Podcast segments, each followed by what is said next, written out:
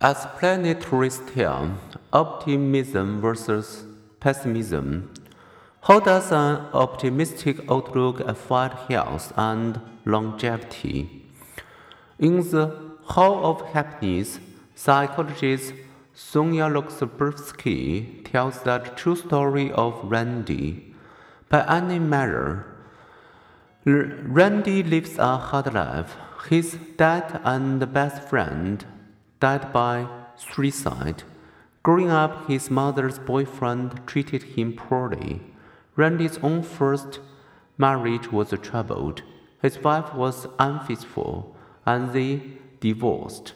Despite these setbacks, Randy is a happy person whose presence can light up a room. He remarried and enjoys his role as stepfather to three boys. He also found his work life to be rewarding. Randy says he survived his life challenged by seeing the silver lining in the cloud. Randy's story illustrates how our outlook, what we expect from the world, influences how we cope with stress. Pessimism expect things to go badly. When bad things happen, pessimists knew it all along. They attribute their poor performance to a basic lack of ability, or to situations enduringly beyond their control. Optimists such as Randy expect to have more control, to cope better with stressful events, and to enjoy better health. During a semester's last month, students previously identified as optimistic reported less fatigue and fewer coughs, aches, and pains. And during the stressful first few weeks of law school, those who were optimistic enjoyed better moods and stronger immune systems. Optimists also respond to stress with smaller increases in blood pressure, and they recover more quickly from heart bypass surgery. Optimistic students have also tended to get better grades because they often respond to setbacks with the hopeful attitude that effort, good study habits, and self discipline make a difference. When dating couples wrestle with conflicts, optimists and their partners see each other as engaging constructively, and they then tend to feel more supported and satisfied with the resolution and with their relationship. Optimism also relates to well being and success in China and Japan. Realistic positive expectations fuel motivation and success.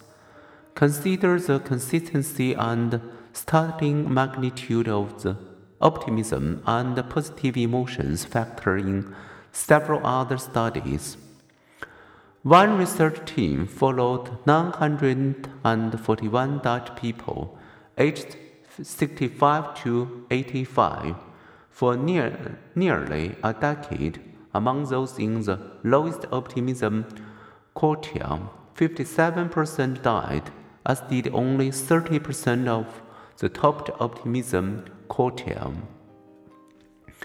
When Finnish researchers followed 2,428 men for up to a decade, the number of deaths among those with a bleak, hopeless outlook was more than double that found among their optimistic counterparts.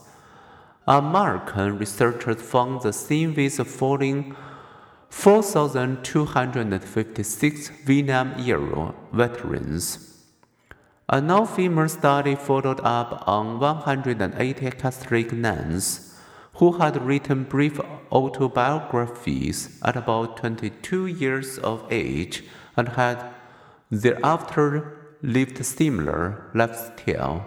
Those who had expressed happiness, love, and other positive feelings in their autobiographies lived an average seven years longer than their more dour counterparts. By age 80, some 54% of those expressive few positive emotions had died, as had only 24% of the most positive spirited.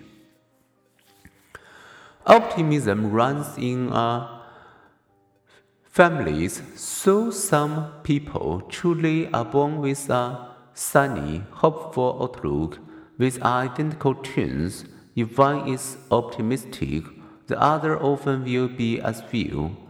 One genetic maker of optimism is a gene that enhances the social bonding hormone oxytocin. The good news is that all of us, even the most pessimistic, can learn to become more optimistic compared with pessimists who simply kept diaries of their daily activities, those who become skewed at seeing the bright side of difficult situation and viewing their goals as achievable reported lower levels of depression.